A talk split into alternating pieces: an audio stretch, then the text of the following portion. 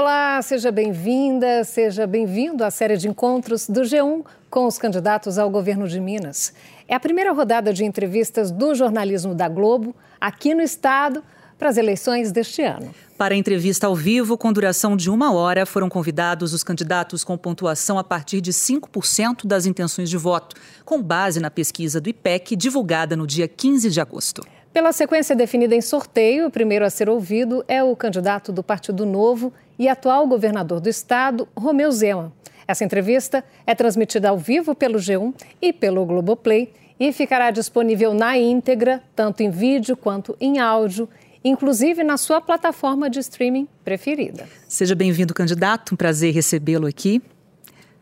Boa tarde, Thaís. Boa tarde, Liliana. Um prazer estar aqui com vocês. Vamos, Obrigada pela presença. Vamos, portanto, relembrar a sua trajetória. Romeu Zema nasceu em Araxá, no Alto Paranaíba. Tem 57 anos, ingressou na política em 2018, quando se filiou ao Partido Novo. Concorreu ao governo do estado pela primeira vez e foi eleito no segundo turno com quase 72% dos votos. Divorciado e pai de dois filhos, é empresário formado em administração de empresas. É acionista do Grupo Zema, que atua em ramos como varejo, distribuição de combustível e serviços financeiros. Disputa agora a reeleição ao governo de Minas Gerais. Da redação do G1, eu sou Liliana Junger. E eu sou Thaís Pimentel. E o nosso entrevistado de hoje é Romeu Zema. Candidato, muito obrigada mais uma vez por estar aqui conosco. E a gente começa essa entrevista falando sobre ser político, né? O senhor vem de um partido que dizia negar a velha política, que era então praticada pelos partidos tradicionais aqui do nosso país na, na administração pública. Só que o senhor se aliou a partidos antigos, como o MDB, PSDB. O senhor se uniu à velha política, a gente pode dizer isso? Liliana, eu discordo dessa afirmação. Nós fazemos uma política diferente. No meu secretariado, que nós reduzimos de 21 para 12 com relação ao governo PT Pimentel, todos foram escolhidos por mérito. No passado havia-se prática de nomear deputados, de nomear pessoas poderosas para esse cargo. Hoje o meu secretariado é todo técnico. Eu sempre falo o seguinte: o Brasil esse ano vai disputar uma Copa do Mundo. Se o técnico for levar parente, amigo, escalar esse pessoal, é provável que o Brasil volte com o último lugar. É preciso de craque. Então, nós somos um governo meritocrático. Eu não tenho um parente no Estado. Eu não moro em palácio, eu moro na minha casa. Antes, o governador Pimentel tinha 32 empregadas. Então eu me considero bem diferente da política que sempre vigorou em Minas Gerais. E nós temos feito um governo técnico, um governo pautado por dados e não por influência dos poderosos. Agora, para você fazer política, você precisa ter aliados, porque muita coisa é votada na Assembleia, então, eu não posso simplesmente falar, eu só vou depender do meu partido. Se a sua pergunta for essa, não posso, porque o meu partido não tem um número suficientes. O Brasil é um país do mundo que talvez mais tenha partidos políticos, então você precisa é, ter pessoas para caminhar. Mas nós não abrimos mão dos nossos valores e princípios de forma alguma. E somos também o partido que não usa fundo eleitoral.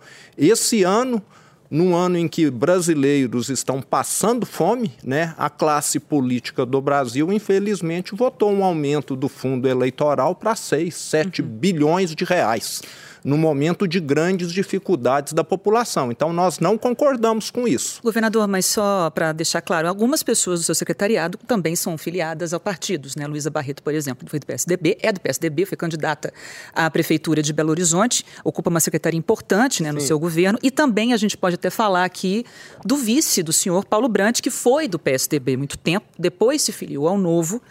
E, enfim, é, é, são duas pessoas consideradas de um partido grande da velha política. Seria mais ou menos o mesmo ideal que o novo, então? PSDB novo? Então, vamos pegar o caso da Luísa Barreto. A Luísa Barreto é uma funcionária de carreira do Estado, uhum. concursada e que tem todas as credenciais para o cargo. Uhum. Está hoje como secretária do Planejamento Vale lembrar aqui, Thaís, que diferente de partidos que se falam social pela diversidade, não sei se você sabe, nunca em Minas Gerais nós tivemos tantas mulheres no primeiro e segundo escalão. Pela primeira vez na história, no meu governo, nós tivemos mulher na Secretaria da Agricultura, Pecuária e Abastecimento, a Ana Valentini, e tivemos também uma secretária no, no, Meio Ambiente, a Marília. E depois de muitos anos, agora novamente é uma mulher na CEPLAG. Uhum. Então, pela primeira vez, me parece que nós ultrapassamos 30% ou 35% de participação feminina no primeiro e segundo escalão. E o Paulo Brant é, é uma pessoa que tem toda a capacidade também, que já foi, no passado, presidente da Senibra, uma das maiores empresas de Minas Gerais. Agora, ter pessoas filiadas num partido não quer dizer que essas pessoas cometeram os erros que esse partido cometeu no passado, não. Né? Uhum. Né? Se você tivesse trabalhado numa empresa que participou do mensalão não quer dizer que você está envolvida. Então, acho que não pode, podemos generalizar assim também, não. Olha, a gente tem muitos assuntos aí nessa conversa uhum. que você está dizendo. Vamos falar ainda do Paulo Brant, mas o senhor falou das mulheres aí, incluindo essa questão da Luísa Barreto, que o senhor aumentou muito a participação. Né? A gente tem uma informação aqui que em cargos de chefia são 16% das nomeações no seu governo. Né? Estava faltando mulher? Ou esse número não poderia ser um pouco maior? Então, deixa eu te falar, o número de mulheres no nosso governo aumentou muito. Foi porque nós não adotamos critérios políticos para poder fazer a nomeação, que no nosso caso foi seleção. Uhum. E como existem muitas mulheres competentes e nós fizemos um processo seletivo, então, acabou que a participação de mulheres no nosso governo, com relação a governos passados, aumentou muito. Então, fica claro: quando você vai pelo lado do mérito, quando você faz uma seleção, as mulheres ganham espaço. E quando você vai para o lado da politicagem ou critérios que não são muito claros, geralmente os homens ganham. E a política no Brasil, infelizmente, é um dos setores onde a participação feminina é a menor possível. Pegue a participação feminina na Assembleia Legislativa, no Congresso Nacional, é muito abaixo, às vezes, de muitas empresas do setor privado. Mas no governo não é ideal 16%, o senhor de convir, governador. Ó, eu não trouxe esse número aqui. Eu posso levantar, mas no meu secretariado, que são 12, né? Nós podemos dizer aqui que eu tinha a Ana Valentino, que saiu agora para disputar a eleição. Está lá Marília, está lá a Luísa, né? E nós temos mais secretárias mulheres. O número, pelo que eu sei, é maior do que 16% e maior do que os governos passados. Isso eu tenho absoluta convicção. É, só para deixar claro aqui, esse número de 16% é no primeiro escalão, segundo a nossa apuração aqui. Mas vamos seguindo aqui, falando de mulher, a gente também fala de diversidade, né? A gente não conseguiu com a assessoria de imprensa do governo o número de servidores negros, negras e assumidamente LGBTQIA+. Como que o senhor pretende aumentar a diversidade no governo do estado, se o senhor for eleito? Bom, eu sou totalmente favorável para que essas minorias possam ter né, uma situação diferente no processo de seleção e a nossa UENG, a Universidade do Estado de Minas Gerais e também a Unimontes, né, a Universidade de Montes Claros, já adotam hoje esses critérios nos seus processos de vestibular para que os alunos das minorias possam estar é, ocupando vagas.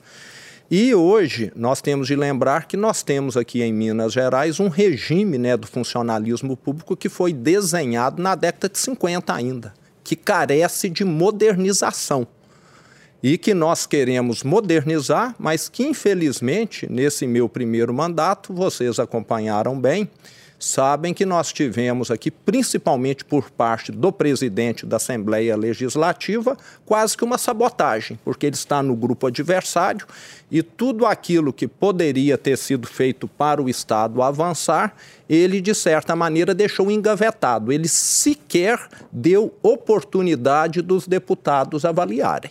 Então, num ambiente político desse, fica difícil você levar reformas à frente. Mas nós queremos. Agora, nessa parte social, eu quero frisar aqui o seguinte: nós fizemos grandes avanços.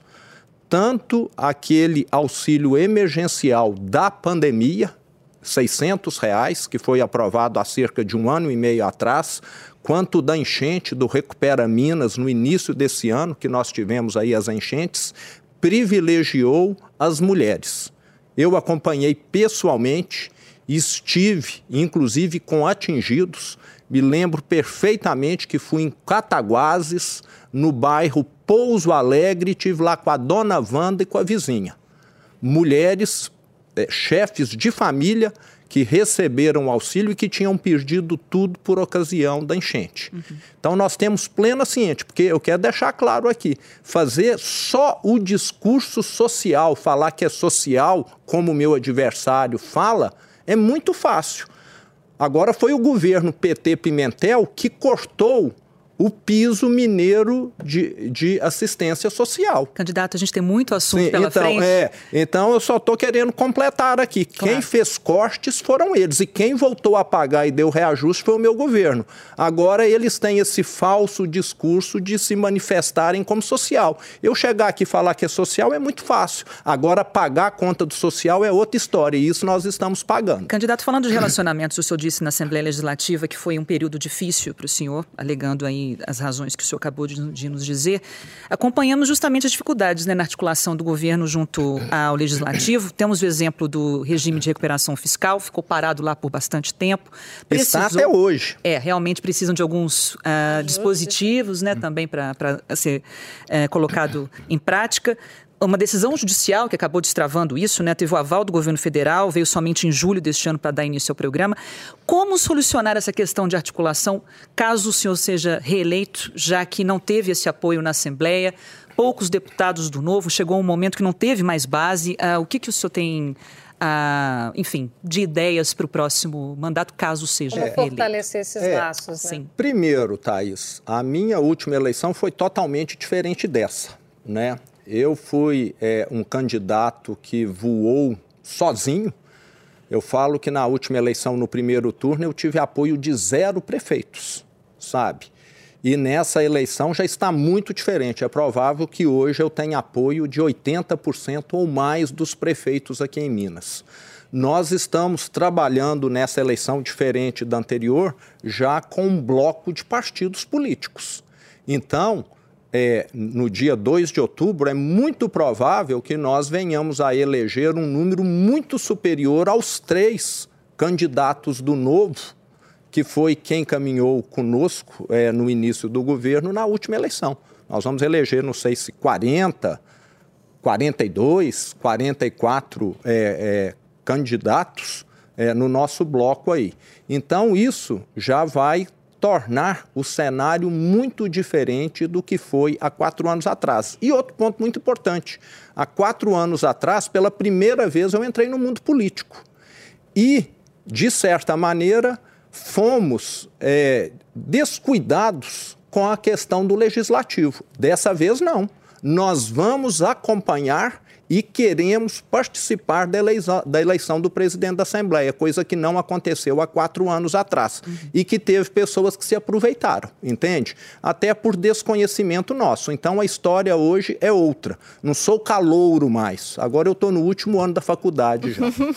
pois é, ainda nesse assunto, candidato. Em abril deste ano, a base né, de apoio do governo foi extinta porque não atingiu o mínimo exigido pelo regimento interno da Assembleia que era de 16 deputados, né? Como que o senhor pretende resolver essa questão com o Estado, com essa situação que a gente encontra hoje? Então, é, o, hoje a Assembleia Legislativa está com a pauta travada. Hoje não se vota nada lá porque nós temos lá essa questão do regime judicial que nós enviamos no início do meu governo, há três anos atrás ou mais, e que o presidente da Assembleia sequer deixou os parlamentares analisar. O ano passado, eu falei com ele que iria colocar em regime de urgência o que de certa maneira desagradou ele muito, mas falei, eu não vou ficar esperando. Eu estou entrando agora no meu último ano de governo e a Assembleia sequer analisou. E isso acabou travando a pauta, foi destravada é, no início do ano só para poder votar a questão do reajuste e agora voltou a ser travada. Então, uma Assembleia que está com pauta travada, acaba que essa situação que você me menciona é inócua. Se você tivesse 100%, 50% ou 20%, não faz diferença porque não está votando nada. Mas nós, é, nesse momento, estamos aí em campanha e daqui a 40 dias né, que estamos aí da eleição, com certeza, com o resultado da eleição, nós já vamos ter um cenário muito diferente, porque estamos otimistas que vamos conseguir é muito provável uma vitória ainda em primeiro turno. Uhum. Candidato, é, falando agora de relacionamento já com os candidatos à presidência da República, né? Em 2018, aqui mesmo, nesse estúdio, o senhor pediu votos para o seu candidato na época, João Amoedo, que era do, do Novo, e também para Jair Bolsonaro. Nesta eleição, o senhor já disse que está apoiando Felipe Dávila, é o candidato do seu partido, Partido Novo.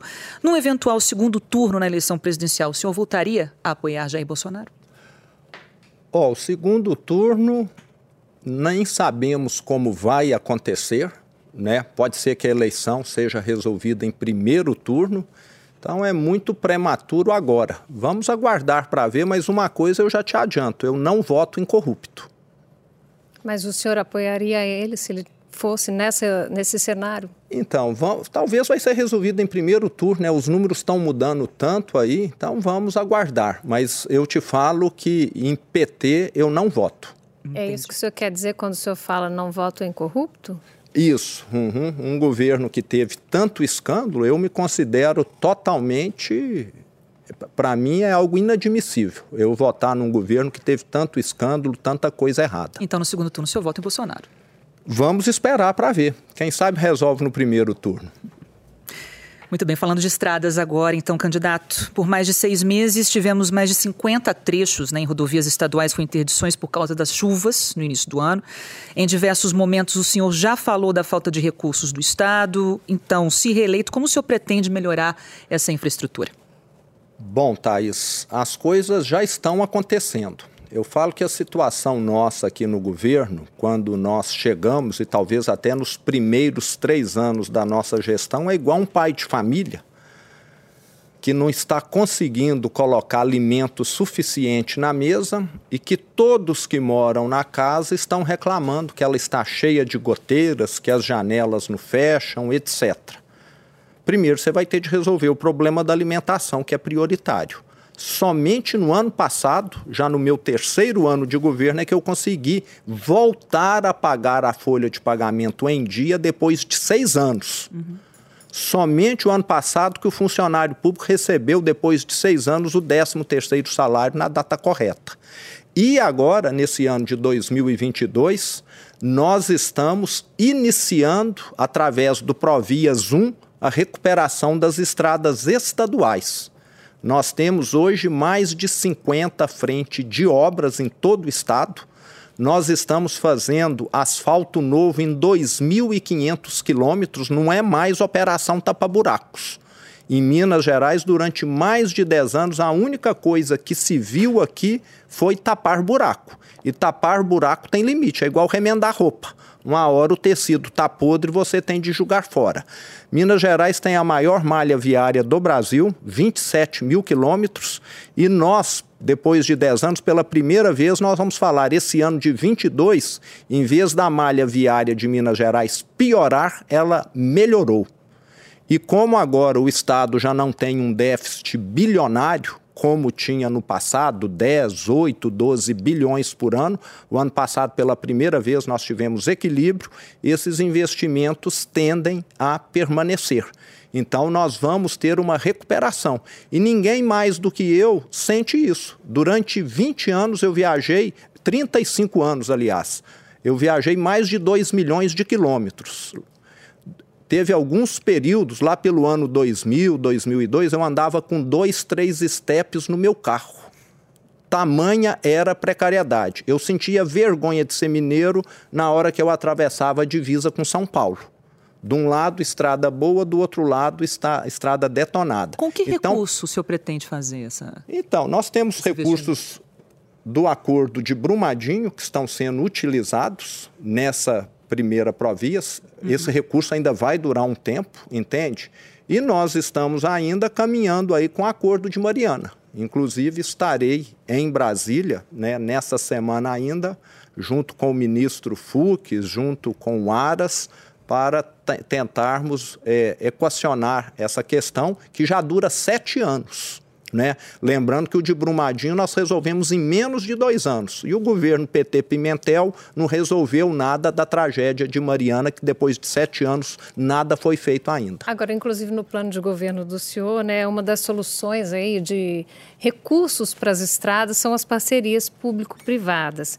A gente sabe que é um processo lento, né? Até a realização dessas parcerias, a gente ainda vai ter que enfrentar essas estradas como estão hoje, muitas em situação bem complicada. A gente tem aqui a MG30, que vai para Nova Lima, por exemplo, que tem vários trechos muito em risco, colocando em risco é, até a vida dos motoristas, né? E desde o início do ano, desde o início das chuvas, a situação está assim. Temos a MG 050, que o senhor com certeza deve conhecer bastante, Sim. que foi concedida à iniciativa privada e mesmo assim ainda não é né, aquele modelo que a gente gostaria que fosse, duplicado, com toda a infraestrutura. Como é que vai ser isso? Então, vale lembrar, você deu um exemplo muito bom, Liliana, da MG 050, uma concessão que não foi feita com todos os cuidados e critérios necessários. As nossas estão sendo feitas. Vale lembrar que durante aí, né, os anos PT, né, no governo federal, teve aí muitas concessões que se previam um Brasil que cresceria de forma acelerada e os projetos acabaram se tornando inviáveis. Eu estive nesse final de semana na minha cidade, Araxá, fui de carro, a BR 262, que vai para o Triângulo Mineiro, é um exemplo claro de concessão que deu errado. A concessionária está querendo devolver para o governo federal, porque alega que é, ficou totalmente inviável e não há mecanismos de reequilíbrio financeiro. Nós estamos tomando todos os cuidados nessas nossas concessões. Nós não estamos falando da economia vai crescer 5, 6% ao ano nos próximos 20 anos, como foi considerado lá, e depois, em vez de crescer, nós tivemos foi a pior recessão da história fabricada pelo PT no governo Dilma, que foi 2015 e 2016. E isso fez com que esses contratos todos ficassem num desequilíbrio enorme, porque se você previa ali 10 mil carros por dia, passou a ter 6 mil carros por dia ali em determinadas concessões.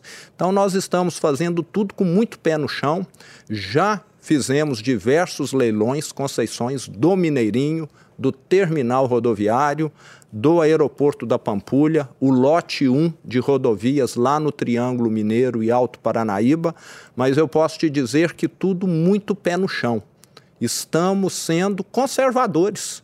Você não pode assumir um compromisso sem saber se você, ou, ou, contando com reajuste de salário, contando com promoção. Você tem de assumir compromisso de acordo com a situação atual. Inclusive, é isso que eu queria que o senhor respondesse para a gente. Como que deve ser essa articulação do regime de recuperação fiscal, né? tanto aqui quanto com o governo federal, para a gente resolver uma parte dos nossos problemas financeiros? Então, o Estado de Minas é, entrou numa crise financeira sem precedentes, né?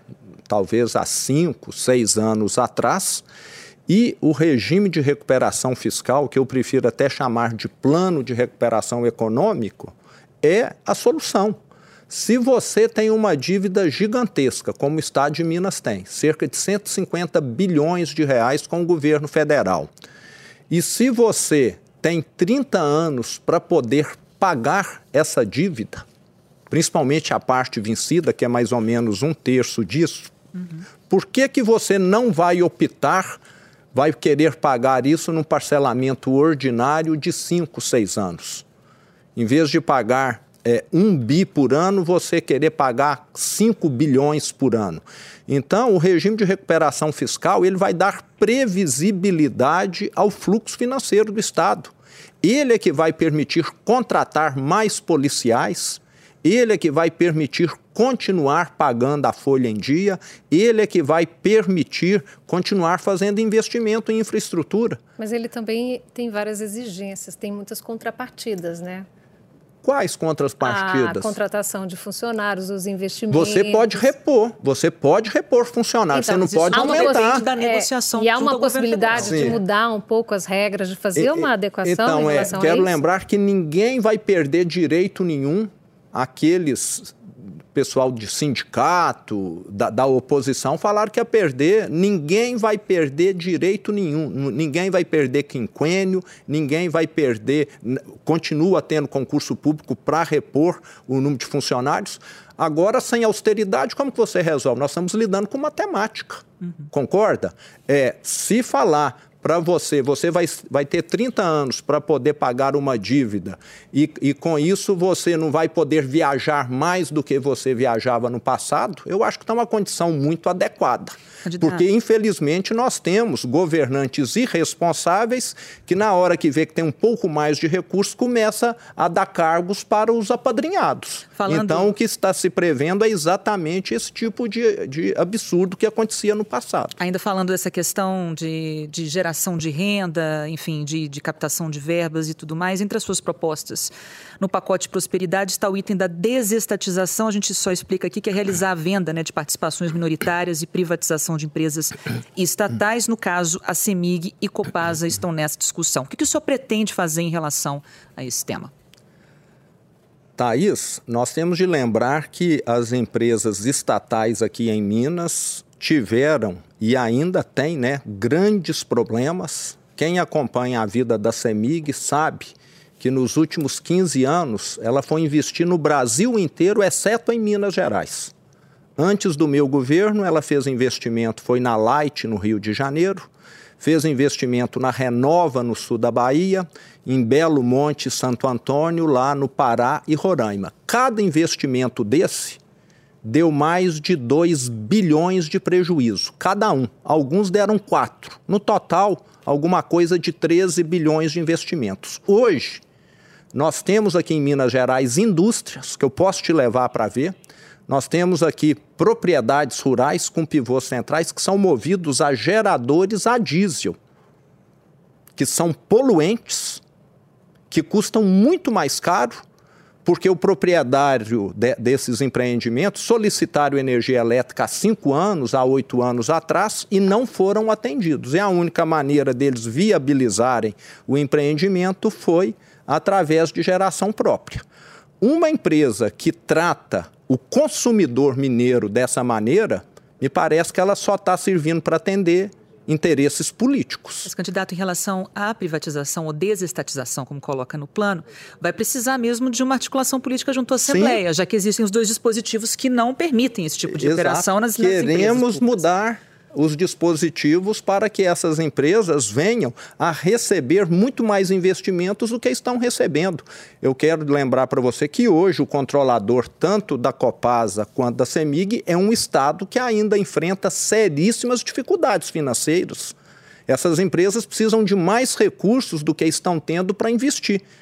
É do Estado que é o controlador, que elas vão poder contar com esse recurso, não é. Então nós precisamos ter à frente dessas empresas um acionista que coloque bilhões e bilhões que vão gerar empregos para o Estado e que vão tirar essas empresas da mão da politicagem, que eu te falei, só deu prejuízo e prejudicou o desenvolvimento do Estado. É, ainda vai ter uma conversa muito estreita aí com a Assembleia, né? O senhor ainda vai ter que ter essa, Sim, isso essa vai melhora ser no, no relacionamento. Mandato, né? Vale lembrar que não é esse ano mais, isso é no segundo mandato, mas nós estamos otimistas. Agora a gente está falando aí né, de regime de recuperação fiscal, de austeridade financeira. Tenho certeza que muita gente que está aí acompanhando essa entrevista está se perguntando, né? Como é que fica a possibilidade de reajuste para o funcionalismo nos próximos anos?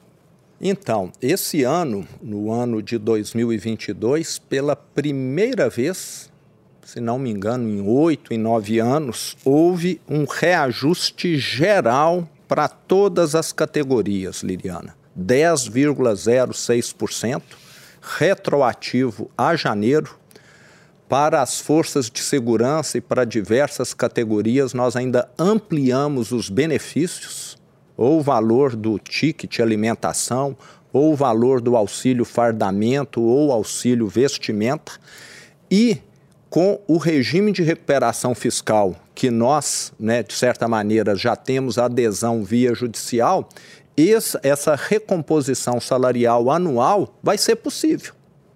Então, além de pagarmos em dia, nós queremos fazer essa recomposição anualmente, para que não fique acumulado e para que nenhuma categoria amanhã fale, a outra teve aumento, a minha não teve.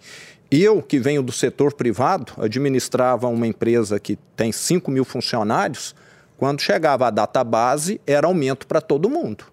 Não era aumento só para o pessoal de vendas, ou só para os motoristas, ou só para o pessoal da manutenção, não. Era para todos. Então, acho que fica muito mais transparente, muito mais justo, todo ano você falar. Está aqui o aumento para todo o funcionalismo do Estado. É. Que hoje, vai lembrar, são 600 mil pessoas entre ativos, aposentados e, e da reserva, aí no caso dos militares. Mas a gente viveu um momento muito difícil, né? Os funcionários principalmente da segurança, porque eles alegavam que o senhor tinha prometido um aumento maior, né? Como é que vai ser essa história aí? O senhor falou que, que o aumento vai ser igual para todo mundo, então o senhor não vai fazer uma promessa como eles alegam que o senhor teria feito? Então, teve né, um acordo antes da pandemia e veio a pandemia e mudou tudo. Né? Vale lembrar que com a pandemia o Estado passou a ter uma despesa muito maior e uma receita muito menor. E essa questão foi tratada na Assembleia e a questão resolvida. É, o senhor encarou até protestos aí das forças de segurança. Faz foi, parte, foi um né, Liliana? Difícil, né? claro. Né? Nem Cristo conseguiu agradar a gregos e troianos. O que dizer de mim, concorda? Não é? Está dizendo. Né? Bom, candidato, diversas ações e abordagens da Polícia Militar, falando já da questão da segurança pública, o senhor tem, tem se manifestado nas redes sociais sobre algumas delas, né? Tem sido questionadas, principalmente nas últimas semanas. Tivemos entre os casos recentes o de Paineiras, no dia 12 de agosto agora, em que um casal foi agredido por policiais na praça da cidade. Dois dias depois, no dia 14, em Juiz de Fora, um grupo de jovens foi surpreendido com tiro de bala de borracha. Até um pneu foi jogado em um deles por um militar durante essa ação. Na região metropolitana, tivemos o flagrante de um PM que agrediu um motoboy, depois comeu o lanche dele. Foi uma situação é, muito complicada. Isso foi no dia 7. E ainda o caso de um homem morto, hum. também com flagrante de imagens, na Vila Barraginha, em Contagem. No fim de semana, mais uma abordagem da PM. Agora terminou com um jovem morto, com nove tiros. Como lidar com tantos casos assim em tão pouco tempo? Primeiro, Thaís, eu quero lamentar todas essas ocorrências, né? Estão sendo todas averiguadas, né? Eu mesmo já estive com o nosso comandante para tratar especificamente desses casos aí que você menciona, pedindo celeridade e rigor nas investigações de todos eles, né, por parte aí da corregedoria, do Ministério Público, que muitas vezes também se envolve. Mas eu saliento aqui que no nosso governo, Minas Gerais se transformou no estado mais seguro do Brasil.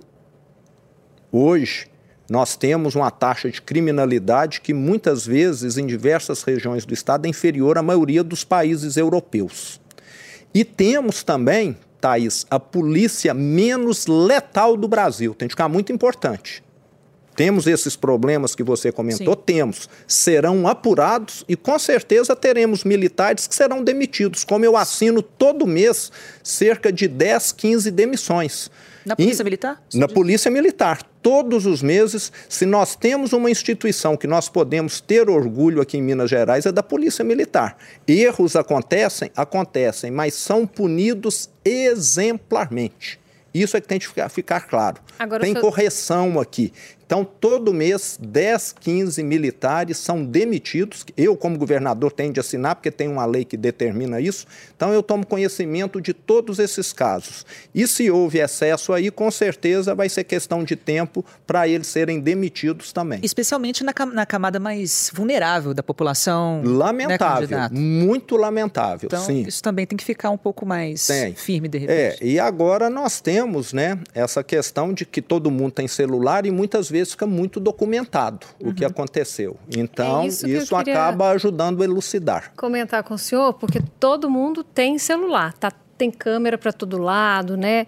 Agora, a gente sabe que a intenção da polícia também é registrar essas imagens, registrar as operações, né? E a gente tem já os dispositivos, a Polícia Militar fala em uma cobertura de 1.140 câmeras que atenderiam aproximadamente 4 mil policiais em diversos turnos. Né? O Estado tem mais de 35 mil agentes nas 853 cidades. Não seriam poucos equipamentos para a polícia fazer esse trabalho? Liliana, a ideia é nós termos para 100% do efetivo. Mas como é um equipamento que você tem de ir implantando gradualmente, inclusive para ter o controle, é a mesma coisa do sinal digital. A nossa Polícia Militar está pra, passando hoje por uma transição do canal analógico para digital. Inclusive a TV em Minas. Você não consegue fazer os 853 municípios de hoje para amanhã. E com a Polícia Militar, que tem mais de 30 mil homens, você também não consegue fazer de hoje para amanhã. Por que ainda não foi colocado em prática? nós já compramos os equipamentos, né? estão sendo testados em pilotos com algum e eu penso que é questão de dias para que o nosso comandante anuncie que essas 1.140 câmaras estarão em funcionamento com mais de 4 mil policiais. Questão vale... de dias? A gente, então, daqui a pouquinho já vai poder dar essa notícia? Com toda certeza. Posso até... É... Antecipar aqui para a gente, em primeira Posso mão? Posso até pedir para ele te dar uma entrevista aqui para poder te dar aí os detalhes de como está essa implantação. Porque o equipamento já está adquirido e é só uma questão de colocar... É igual a mesma coisa do sinal digital. Temos também, mas até você instalar, etc., não é algo que você consegue fazer com toda a, a Polícia Militar está presente nos 853 municípios. Você não consegue, como eu te falei, de hoje para amanhã, ir lá e colocar uma antena com canal digital em todas elas e nos automóveis também. Então, sempre é um processo que demanda um pouco de tempo. Vamos mudar um pouquinho de assunto, Thaís? Vamos. Inclusive, a gente vai lembrar para você que está aí em casa que você pode participar com a gente, pode mandar perguntas para os candidatos que vão estar durante essa semana aqui no G1.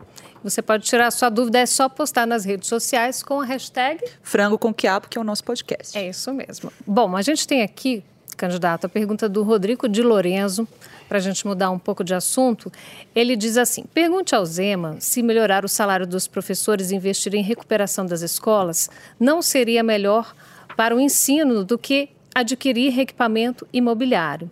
Qual é o investimento em alimentação? Qual é o valor per capita por criança? Eu queria que você repetisse, não ficou o claro? Rodrigo, o Rodrigo quer falar sobre educação. Sim. Ele está querendo saber se melhorar os salários e investir em recuperação das escolas não seria melhor para o ensino do que adquirir equipamentos imobiliário. E qual ah. seria o investimento em alimentação e o valor por criança? Tá. Bom, primeiro agradeço aí a pergunta dele. Quero primeiro lembrar que nós já melhoramos os dois pontos que ele menciona. Tivemos um reajuste do salário, lembrando que até o ano passado era pago atrasado, e nós já reformamos, Liliana, mais de 1.400 escolas.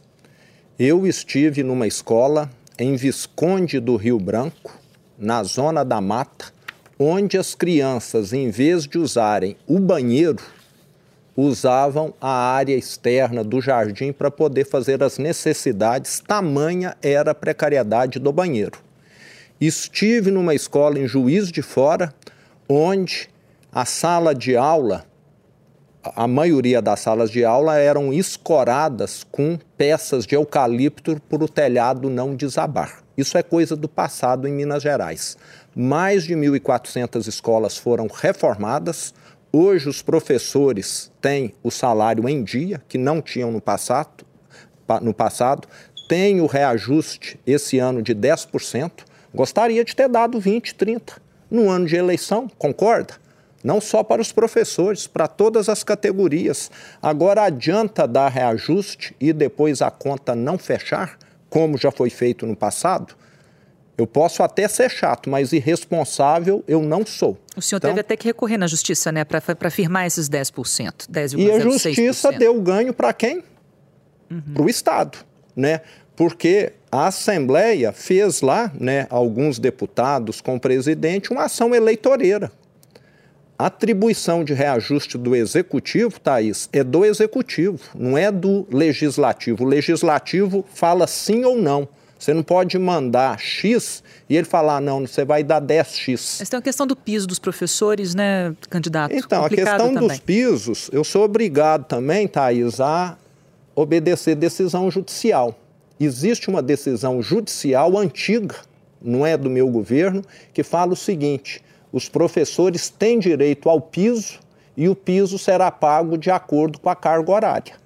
Então, para aqueles professores que trabalham 40 horas por semana, eles ganham piso total. Mas como muitos trabalham 24 horas por semana, é proporcional às 24 horas. Eu não conheço nenhum lugar no mundo onde quem trabalha 40 e 24 na mesma função ganha o mesmo valor. É o que eles me parece que os sindicatos estavam querendo aqui em Minas Gerais e que a justiça não autorizou. E como governador, eu tenho de obedecer decisão judicial. Tem que ficar muito claro. E, e terminando de responder aqui, eu quero lembrar que no governo passado, ele falou aí da merenda e de equipamentos, nós reformamos as escolas. O mobiliário escolar em Minas já tinha 15 anos ou mais. Eu que gosto de ir no chão de fábrica, sou gestor chão de fábrica, ia nas escolas e os alunos reclamando, ó, oh, não dá para ficar sentado aqui nessa carteira não. Toda hora minha calça rasga aqui, minha camisa desfia. Então, estamos trocando o mobiliário de todas as escolas no estado. Já devemos ter trocado de mais da metade. Esse processo está em andamento. Estamos trocando também os equipamentos de informática. Eu também vou lá no chão de fábrica e tinha professora que me chamava, vem aqui no meu computador. Ele dava um enter ali, demorava cinco minutos para ter a resposta. Dá para trabalhar desse jeito? Não dá. Então, trocamos, está em andamento também essa troca e a merenda. No último governo, para quem acompanha, se tem alguém aqui nos escutando que tem filho em escola estadual, sabe que no último governo que muitas escolas serviram era um sopão de arroz com água. Só. Agora no meu governo tem carne, tem fruta, tem de tudo, merenda completa.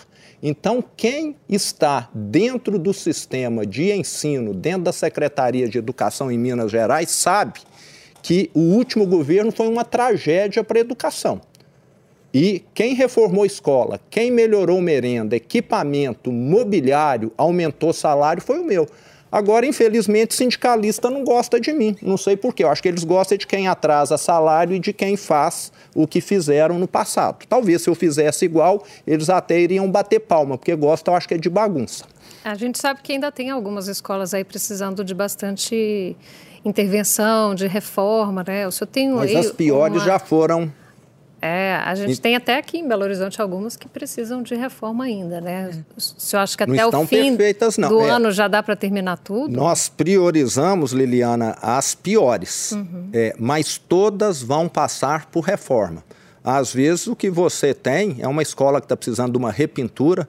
Nós estamos agora no processo de cobrirmos quadras em todas as escolas que têm área para que os alunos não fiquem dependendo de tempo, né? Quando chove não pode ter atividade externa, elas podem passar a ter prática esportiva mesmo num dia de sol quente também. Então nós estamos nesse momento aí construindo mais de 300 quadras cobertas nas escolas estaduais. E não vai ficar escola em mau estado de conservação não, mas nós priorizamos aquelas que estavam desmoronando, como eu te, falam, te falei, e já foram mais de 1.400. Bom, Tem mais internauta? Tem mais sim. O pessoal pode, portanto, participar, basta colocar a hashtag frango com quiabo nas nossas redes sociais. O Vini pergunta, uma pergunta de transporte público, candidato. Uh, queria saber do Zema se existe um plano para melhoria do transporte público na região metropolitana, algo como um bilhete único, fora melhoria nos ônibus do consórcio DR DENIT. Os ônibus que atendem Esmeraldas, Neves, são uma vergonha, segundo aqui esse eleitor. Eu reconheço, né? Nós temos um problema seríssimo em Belo Horizonte, Thaís, que é o transporte público. E o transporte público da região metropolitana envolve uma série de ações nós já temos assinado junto ao governo federal, inclusive o Estado vai entrar com 400 milhões de reais numa das principais obras que vai melhorar aqui o transporte público, que é a questão do metrô. Mas sobre os ônibus? Tá. Inclusive aqui na região metropolitana. Tá, então, que Belo Horizonte é, é a, responsabilidade da prefeitura, né? O sim, governo do estado não é, Então, assim, nós temos de olhar o problema como um todo. Pois não. Primeiro, se você tem mais ônibus e o trânsito não anda, não resolve. O transporte público aqui, para melhorar, precisa do rodoanel. E vocês viram aí, infelizmente, né? Acho que até foram poucas as resistências, né? Me, me parece que um prefeito, uma prefeita, que não concordam com o Rodoanel, que é um projeto que foi feito há mais de 15 anos para melhorar o trânsito. Nós tivemos já é, no ano passado e retrasado mais de 33 mortes só no Rodoanel, mais de 400 acidentes. Para você melhorar o trânsito na região metropolitana, você depende do rodoanel para tirar o trânsito pesado aqui do anel viário de uma série de vias. Então, o rodoanel é fundamental.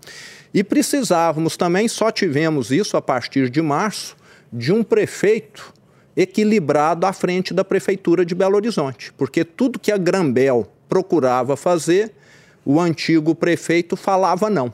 Inclusive até obras contra enchente. Somente depois que o FUAD assumiu é que o governo do estado conseguiu repassar para a prefeitura de Belo Horizonte 200 milhões de reais que vão acabar com as enchentes na, na Avenida Tereza Cristina. Mas, candidato, sobre a questão dos ônibus mesmo, a gente tem até, uh, enfim, uma série de reportagens nos nossos telejornais, também no G1, a gente Goteira, fala ônibus caindo, da né? dificuldade porta aberta. do trabalhador que, de repente, tem que acordar às 5, 4 horas da manhã, tem que enfrentar esse tipo de transporte, de repente, para chegar até a capital e depois o mesmo trajeto de volta. Sobre esse aspecto mesmo, transporte público, seja ele metropolitano, intermunicipal, interestadual. Sim. O senhor fala muito no seu plano de governo sobre a participação da iniciativa privada, Exato. mas como Uh, para o que... passageiro, né? Isso, né? Qual é dizer? o recado que o senhor vai dar? Qual é a melhoria? A resposta para essas pessoas. Então, Depende, passa Sim. duas, três horas no transporte, né? Sim. Passa boa parte do Aí dia. Aí você deve ter acompanhado, foi o ano passado, se não me engano, uma luta do nosso governo, que também teve aí uma certa maneira, uma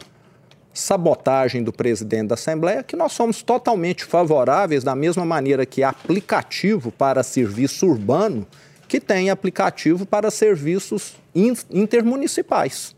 E o presidente da Assembleia simplesmente criou uma lei dificultando até impedindo esses, é, é, essas empresas que atuam via aplicativos, que oferecem ônibus melhores, mais é, muito mais novos e com passagem com preço mais acessível.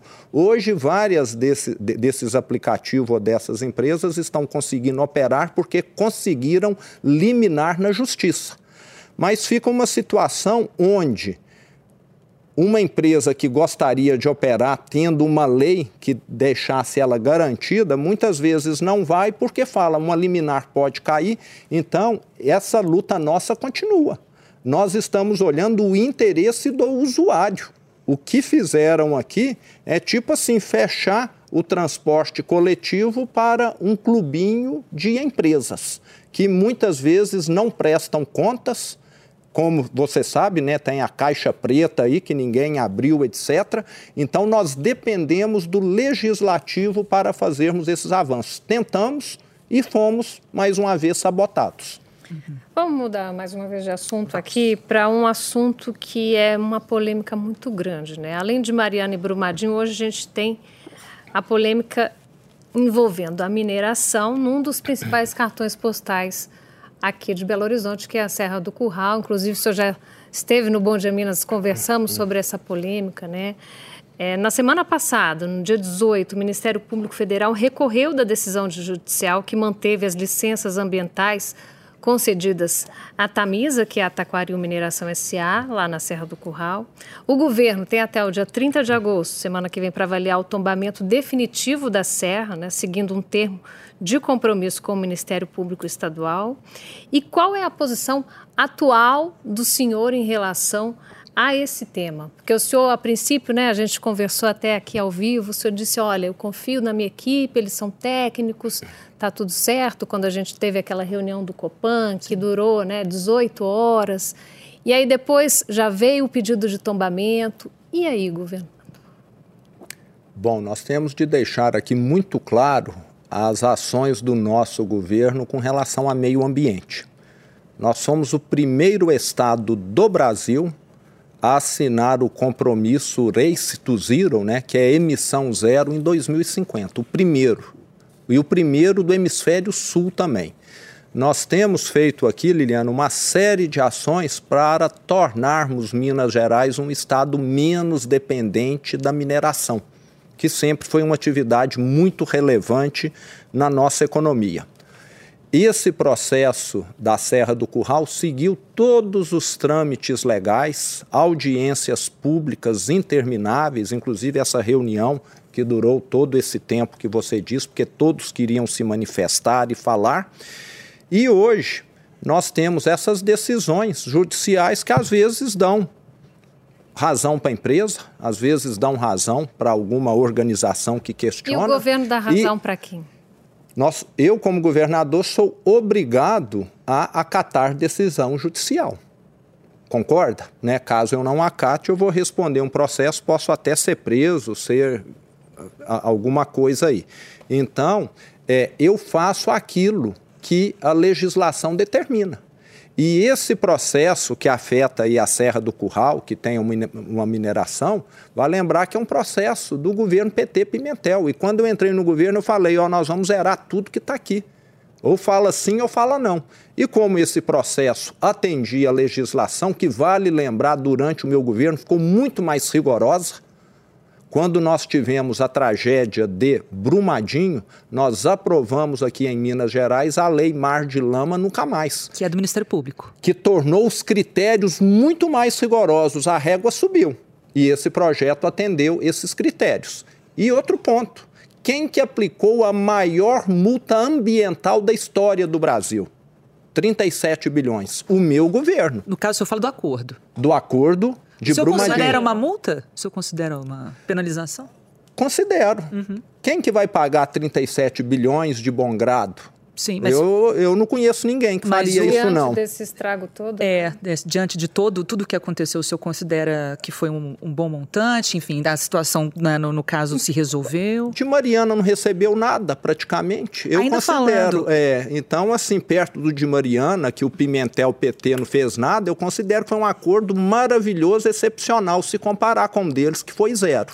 Porque isso está se transformando em hospitais regionais, em estradas, em uma série de melhorias para o povo mineiro, coisa que não aconteceu com Mariana. Uhum. Nos últimos anos, até falando sobre esse assunto, candidato, duas tragédias impactaram. A gente fala de Mariana e também de Brumadinho. Como manter a mineração evitar novas tragédias e ainda fiscalizar as barragens. A gente sabe que existe uh, uma responsabilidade do governo federal em relação a isso, a Agência Nacional de Mineração, que é, no caso, responsável pela fiscalização, mas o governo não pode, claro, deixar as coisas acontecerem à revelia. Há também outro dispositivo na legislação, que é a autorregulação das mineradoras.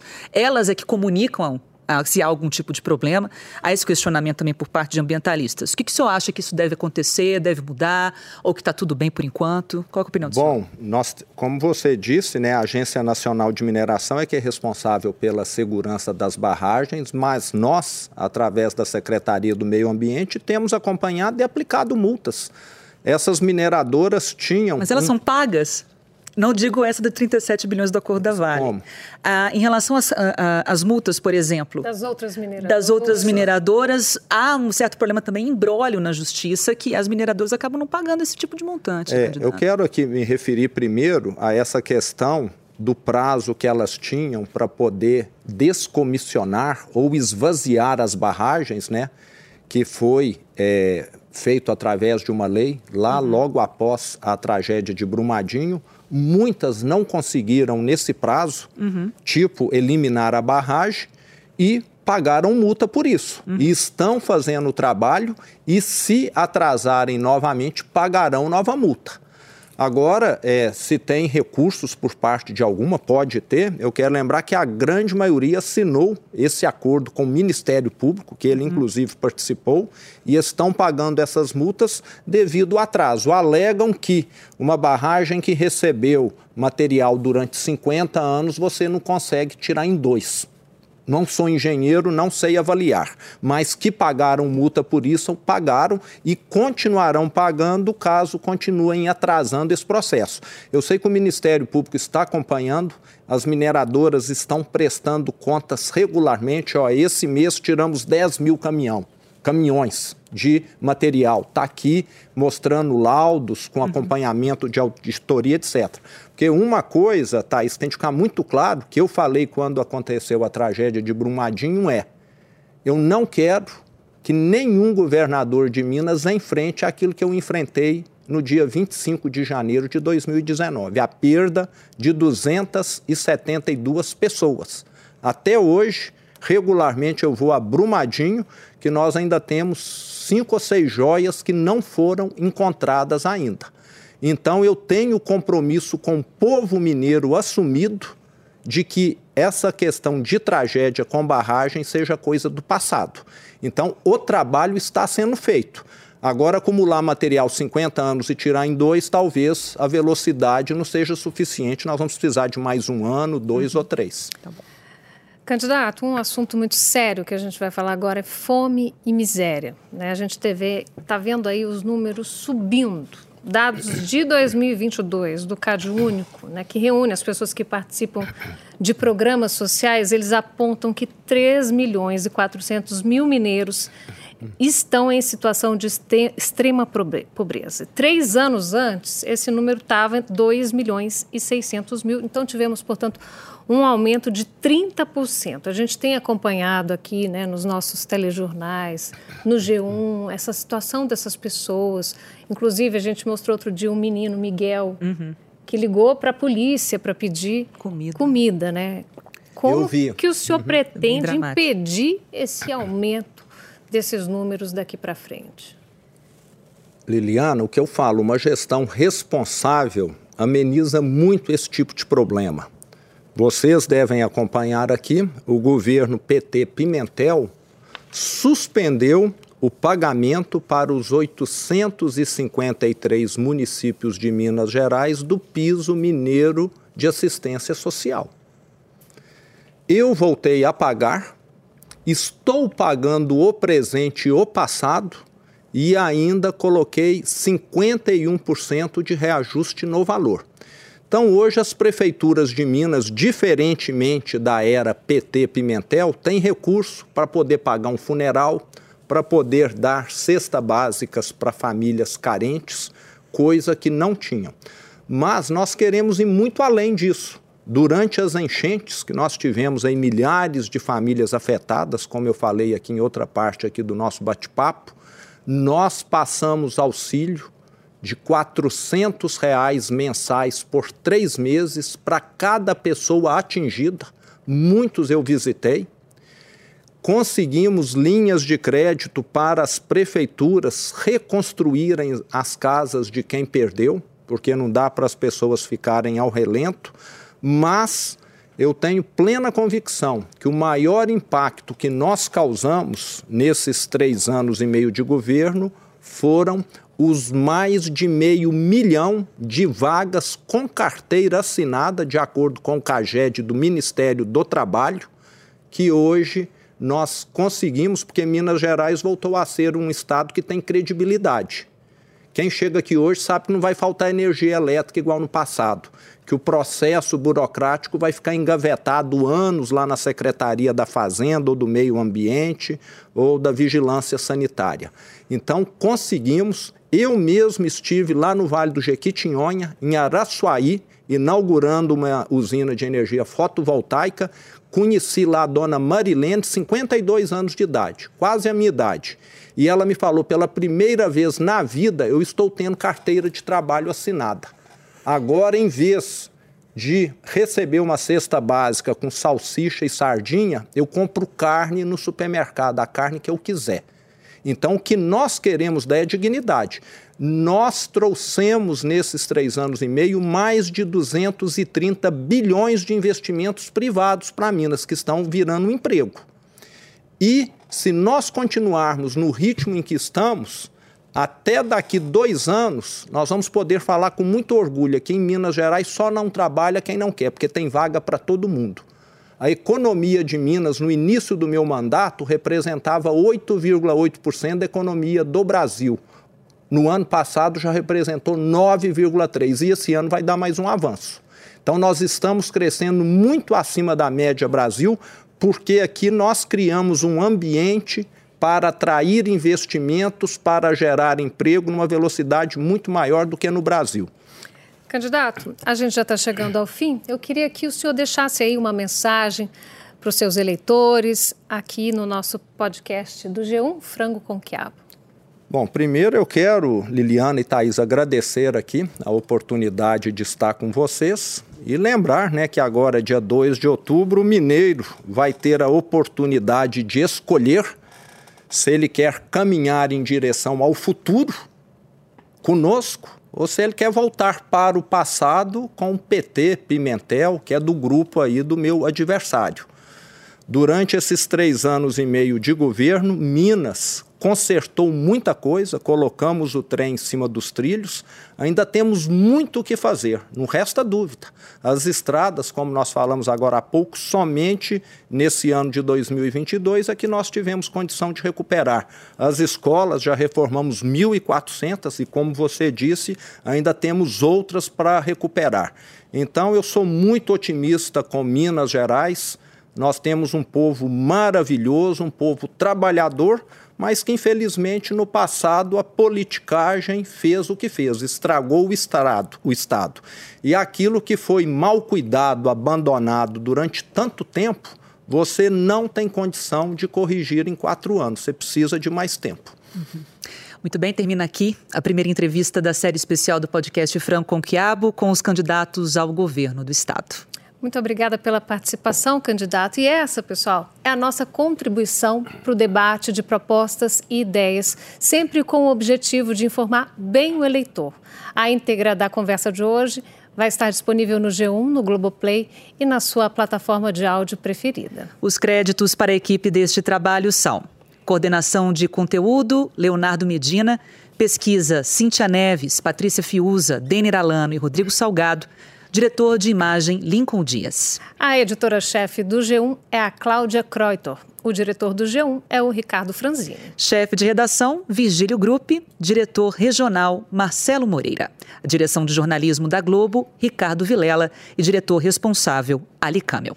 A próxima entrevista amanhã é com o candidato Carlos Viana, do PL, também às duas da tarde. Obrigada e até lá.